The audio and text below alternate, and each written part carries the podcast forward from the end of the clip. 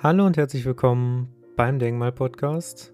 Mein Name ist Rustin Nolting. Ich freue mich, dass ihr wieder mal eingeschaltet habt zu einer neuen Folge. Ich sage es wahrscheinlich jedes Mal anders, aber Denker, Gelehrte und Gurus, von denen man vielleicht mal gehört haben könnte. Und ich freue mich, denn diesmal wieder ein spannender Mensch. Wie immer, ich habe nur spannende Menschen hier. Khalil Gibran, wunderbarer Dichter, wunderbarer Denker und sogar Maler, was vielleicht von ihm ein bisschen unbekannter ist. Aber ich denke, jeder hat diesen Namen schon mal gehört. Gerade auch deshalb, weil er ja ein ziemlicher Kalenderphilosoph, Kalenderdichter geworden ist. Also ich glaube, so gut wie jeder Kalender, den man im Einzelhandel kaufen kann, wo irgendwelche Sprüche drauf sind, beinhaltet auch mindestens einen Vers von Khalil Gibran. Und ich möchte es wie immer so machen, dass ich erst die Randinfos über Khalil Gibran gebe und dann möchte ich noch einige Sachen zu seinen beiden bekanntesten Werken sagen. Und anschließend möchte ich euch noch ein paar Zeilen von ihm vorlesen. Das heißt, diesmal wird heute ein bisschen knackiger, ein bisschen kürzer als sonst. Aber ich finde, dass man auch manchmal einfach Werke auf sich wirken lassen kann und dass man auch gar nicht unbedingt immer seine eigene Interpretation mit ins Boot holen muss, sondern wenn euch dann Karl Gibran interessiert und ich kann ihn euch sehr ans Herzen legen, ich habe nämlich drei Bücher auch von ihm, dann werdet ihr euch wahrscheinlich selber damit befassen. Und in diesem Sinne, viel Spaß mit der Folge. Ja, Khalil Gibran wurde geboren am 6. Januar 1883, also 19. Jahrhundert, im Nordlibanon in einer Familie syrisch-maronitischen Glaubens. Wer davon vielleicht schon mal was gehört hat, weiß auf jeden Fall mehr darüber als ich. Ist vielleicht auch gar nicht unbedingt wichtig. Vielleicht ist noch wichtig zu wissen, dass er Arabisch sprechen konnte. Glauben hat auch Zeit seines Lebens eine Rolle für ihn gespielt. Aber darauf kommen wir vielleicht gleich noch ein bisschen mehr, welcher Glauben denn so. Er ist auf jeden Fall mit elf Jahren gestürzt und hat dann eine komplizierte Schulterverletzung davon getragen, die ihn dann auch sein Leben lang geprägt hat. Und er hatte auch Zeit seines Lebens schwierige Familienverhältnisse. 1891 ist dann sein Vater wegen angeblichen Betrugs ins Gefängnis gekommen. Die Mutter von Karl Gibran ist dann 1895 mit ihren vier Kindern in die USA ausgewandert. Und da wurde dann glücklicherweise Gibran von Fred Holland Day gefördert, einem Fotografen und Verleger, der ihn auch mit Werken der britischen Romantiker vertraut gemacht hat. Das heißt, hier hat Khalil Gibran dann erstmals seine poetische Ader entdecken können. Er ist dann aber zeitweise nochmal zurückgegangen in den Libanon, ist dann aber nach drei Jahren aufgrund schwerer Krankheit der Schwester wieder zurückgekommen. Dann sind leider Gottes seine Schwester, sein Halbbruder und seine Mutter gestorben. Also ganz tragisch, hatte ein ganz, ganz tragisches Schicksal, sind auch alle recht schnell nacheinander verstorben. Und das hat ihn natürlich dementsprechend auch stark geprägt. Gibran hat dann Mary Haskell kennengelernt, die Leiterin einer Mädchenschule, die sein künstlerisches Talent gewertschätzt hat und ihn sowohl finanziell als auch ideell gefördert hat. Von ihm und Mary Haskell sind dann übrigens auch einige Briefe veröffentlicht worden, die sich dann auch in zahlreichen Werken finden. Dank ihrer Unterstützung hat dann Gibran ab 1908, äh, 1908 in Paris Literatur und Kunst studiert und 1912 ist er dann nach New York gezogen. Er war dann unter anderem beim Ausbruch des Ersten Weltkrieges am Widerstand organisiert im Libanon, hat er mitgeholfen, hat humanitäre Hilfe geleistet und mitorganisiert. Und 1918 erschien dann sein erstes Buch, Der Narr. 1920 hat er dann mit anderen libanesischen und syrischen Intellektuellen eine literarische Vereinigung gegründet. die versucht hat, arabische Literatur aus ihrer Erstarrung zu befreien und einen Dialog zwischen Intellektuellen aus Orient und Okzidenz herzustellen. 1923 hat er dann sein Werk Der Prophet veröffentlicht.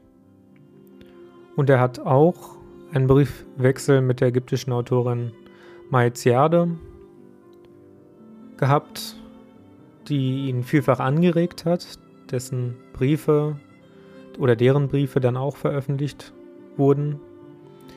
Aber man muss auch dazu sagen, er hat sie nie getroffen. Ja, in New York hat Gibran dann später in seinem Leben, da muss er dann 50 gewesen sein, ungefähr kurz vor der 50,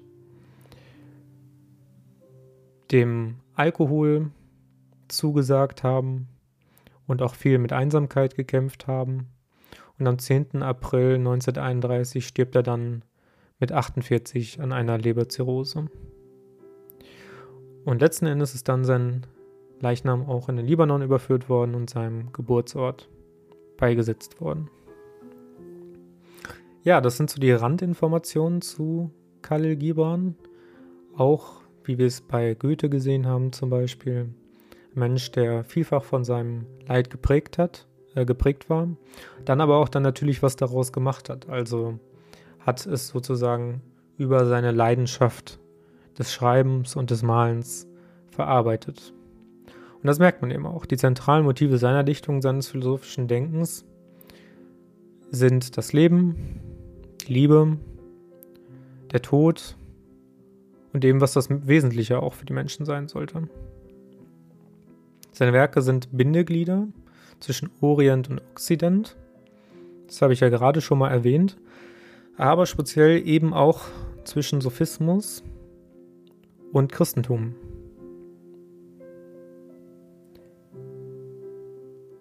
Und der Prophet erschien 1923, das habe ich ja schon genannt, gilt als Hauptwerk von ihm, zugleich sein bekanntestes Werk.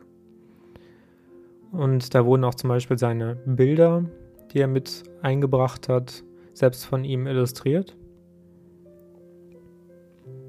Ich werde auch gleich noch was dazu sagen, wie der Prophet aufgebaut ist und worum es sich da denn eigentlich handelt.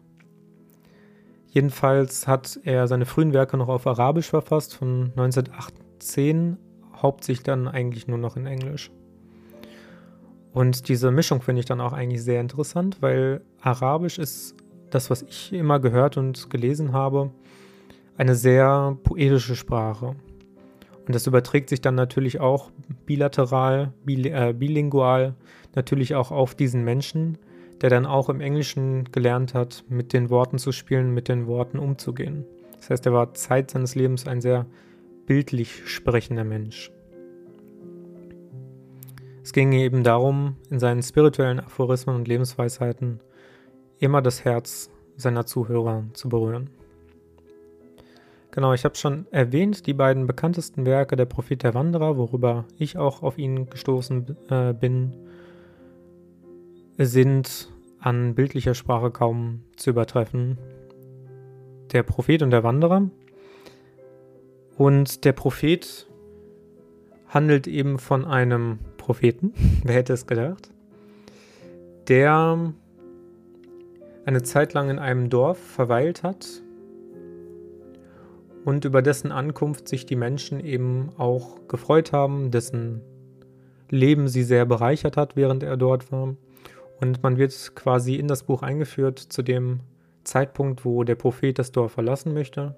Und dann kommen noch einmal alle Menschen zusammen und fragen ihn nochmal nach den wichtigsten Dingen, wie sie sich verhalten sollen. Und dann jedes Kapitel handelt quasi von einem anderen Thema. Spricht von der Liebe, Ehe, Kindern, von Freude und Leid, von Häusern, Kleidern, Gesetzen, Freiheit, Selbsterkenntnis und vieles, vieles mehr. Also alle wichtigen, wesentlichen Dinge des Lebens versucht er da mit drin zu beinhalten. Und daraus möchte ich jetzt auch tatsächlich sehr gerne vorlesen, weil es eben bildlich kaum zu übertreffen ist. Und ich lese euch das Kapitel.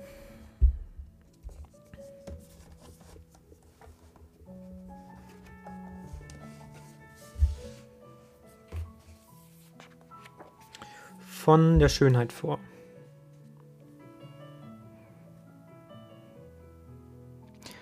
Ein Dichter ergriff das Wort. Sprich uns von der Schönheit. Und Al-Mustafa erwiderte, Wo wollt ihr die Schönheit suchen und wie sollt ihr sie finden, wenn sie nicht selbst euer Weg und eure Führerin ist? Und wie wollt ihr von ihr sprechen, außer sie ist die Weberin eurer Rede? Die Gekränkten und Verletzten sagen, die Schönheit ist freundlich und sanft, wie eine junge Mutter, fast scheu vor ihrer Pracht, geht sie mitten unter uns. Und die Leidenschaftlichen erklären, nein, Schönheit hat etwas Mächtiges und Furchterregendes. Wie ein Sturm erschüttert sie die Erde unter uns und den Himmel über uns. Die Müden und Erschöpften wiederum behaupten, die Schönheit gleicht einem leisen Flüstern. Sie spricht in unserem Geist. Ihre Stimme fügt sich unserem Schweigen wie ein schwaches Licht, das zittert aus Angst vor dem Schatten. Doch die Ruhelosen betonen, wir haben sie in den Bergen laut rufen hören. Mit ihren Schreien kam das Klappern der Hufe, das Schlagen der Flügel und das Gebrüll der Löwen. Nachts versichern die Wächter der Stadt, mit der Morgendämmerung wird die Schönheit von Osten her aufsteigen. Zur Mittagszeit berichten die Arbeiter und die Wanderer. Wir haben beobachtet, wie sie sich aus den Fenstern des Sonnenuntergangs über die Erde lehnte. Im Winter erzählen die Eingeschneiten, sie wird mit dem Frühling kommen und auf die Hügel springen. Und in der Sommerhitze bekräftigen die Meer, wir haben sie mit den Herbstblättern tanzen sehen und eine Schneewehe in ihrem Haar bemerkt. All diese Dinge habt ihr über die Schönheit geäußert, in Wahrheit aber habt ihr nicht von ihr gesprochen, sondern von ungestillten Bedürfnissen. Und Schönheit ist kein Bedürfnis, sondern ein Rausch. Sie ist weder ein dürstender Mund noch eine leere ausgestreckte Hand, sondern vielmehr ein entflammtes Herz und eine verzückte Seele. Sie ist weder ein Bild, das ihr sehen, noch ein Lied, das ihr hören würdet, sondern vornehmlich ein Bild, das ihr seht, obwohl ihr die Augen verschließt, und ein Lied, das ihr hört, obwohl ihr euch die Ohren zuhaltet. Sie ist nicht der Saft in der gefurchteten Rinde, noch ein an die Klaue gehefteter Flügel, sondern vielmehr ein Garten, der immer ins, in Blüte steht und eine Engelschar, deren Flug niemals endet. Bewohner der Stadt Orphalese, Schönheit ist Leben, wenn das Leben sein heiliges Gesicht entschleiert. Aber ihr seid das Leben und ihr seid der Schleier. Schönheit ist Ewigkeit, die in einem Spiegel sich selbst betrachtet. Aber ihr seid die Ewigkeit und ihr seid der Spiegel.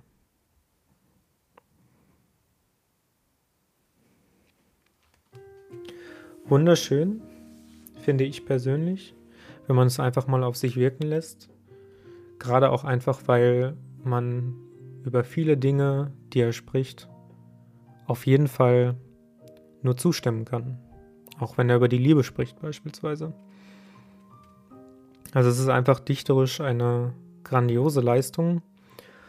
Und ich kann es nur sehr empfehlen.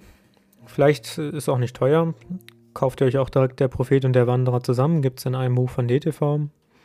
Und der Wanderer ist dann eine alternative Erzählung über eben einen Wanderer, der die verschiedensten, in Anführungsstrichen, Geschichten erlebt. Also jedes Kapitel ähm, ist dann aus einer anderen Beobachterperspektive geschrieben. Es ist auch nicht immer ein Mensch gemeint. Ähm, oder vielleicht ist es so gedacht, dass der Mensch umhergeht und die verschiedenen Dinge beobachtet.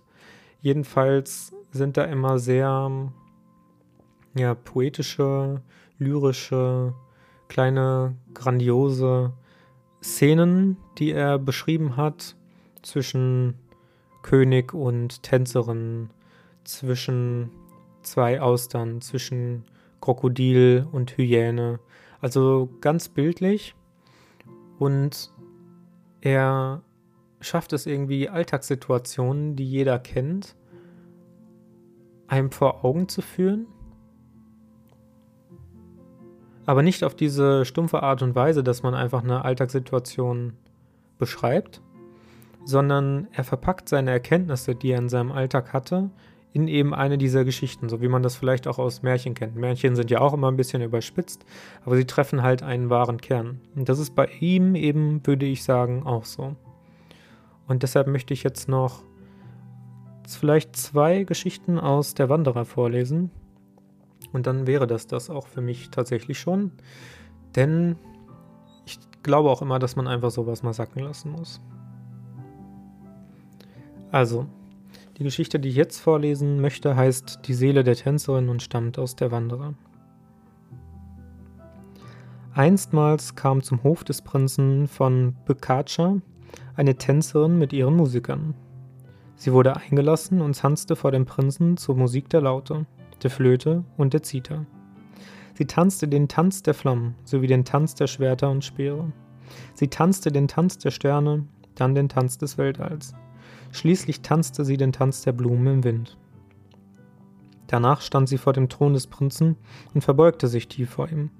Der Prinz bat sie, näher zu treten und sagte zu ihr: Schöne Frau, Tochter der Anmut und des Entzückens, woher kommt deine Kunst und wie geschieht es, dass du alle Elemente in deinen Rhythmen und Reime bannst? Die Tänzerin verbeugte sich erneut vor dem Prinzen und erwiderte: Mächtige und edle Majestät, ich kenne nicht die Antwort auf eure Fragen. Nur eines weiß ich. Die Seele des Philosophen wohnt im Kopf, die Seele des Dichters im Herzen, die Seele des Sängers weilt in der Kehle, doch die Seele der Tänzerin lebt in ihrem ganzen Körper.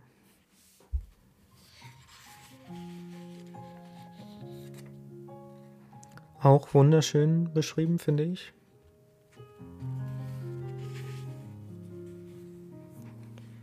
Jetzt kommen wir zu den besagten Austern. Eine Auster sagte zu ihrer Nachbarin, ich trage einen sehr großen Schmerz in mir. Er ist schwer und rund und ich bin ganz verzweifelt. Hochmütig und selbstgefällig hielt die andere Auster dagegen, Lob sei den Himmeln und dem Meer, ich trage keinen Schmerz in mir, ich bin gesund und unversehrt, innen ebenso wie außen. In dem Moment kam ein Krebs vorbei, der die beiden Austern miteinander sprechen hörte. Der einen, die gesund und unversehrt war, innen ebenso wie außen, teilte er mit: Ja, du bist gesund und unversehrt, aber der Schmerz, den deine Nachbarin in sich trägt, ist eine Perle von mitreißender Schönheit. Er hatte auch wieder das Thema Schönheit angesprochen, bisschen anders verarbeitet, aber im Kern trifft es ja auch seine Ausführungen, die ich vorhin vorgelesen habe. Und jetzt lesen wir einmal noch die Hyäne und das Krokodil. Am Ufer des Nils begegnete zur Abendzeit eine Hyäne einem Krokodil. Beide hielten inne und begrüßten einander.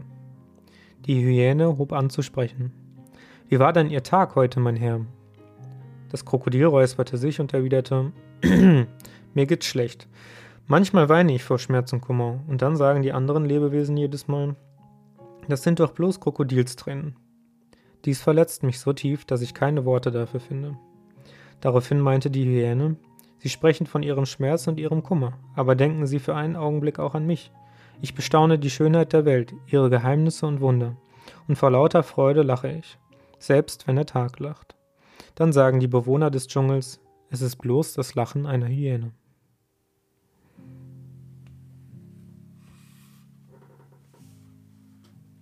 Also sehr, sehr schön, sehr, sehr bildlich, sehr tiefgründig. Khalil Gibran, ich persönlich ist ein waschechter Dichter. Ich persönlich habe von ihm gelesen Khalil Gibran, kleines Buch vom guten Leben aus dem Lotus Verlag.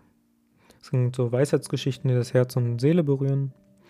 Dann habe ich noch gelesen Sprich uns von der Liebe, ein Buch, was hauptsächlich eben aus seine, auf seine Texte zielt, die sich mit der Liebe befasst haben. Das vorherige Buch, also das kleine Buch vom guten Leben, sind Passagen von der Prophet, der Wanderer, aber eben auch von anderen Büchern wie der Narr. Und Karl Gibran, Der Garten der Liebe, Worte des Propheten, das sind auch noch mal, ist auch nochmal ein Buch, etwas dicker als Sprich uns von der Liebe, wo es eben auch viel um das Thema Liebe geht. Das war's von mir für dieses Mal. Ist ja auch schon wieder 20 Minuten lang geworden. Also ganz ordentlich. Ich hoffe, ich konnte euch Kalle Gibran etwas näher bringen und freue mich natürlich wie immer auf eine Rückmeldung oder noch mehr, wenn ihr euch selber einfach mit Kalle Gibran befasst. In diesem Sinne, vielen Dank fürs Zuhören und bis zum nächsten Mal. Ciao.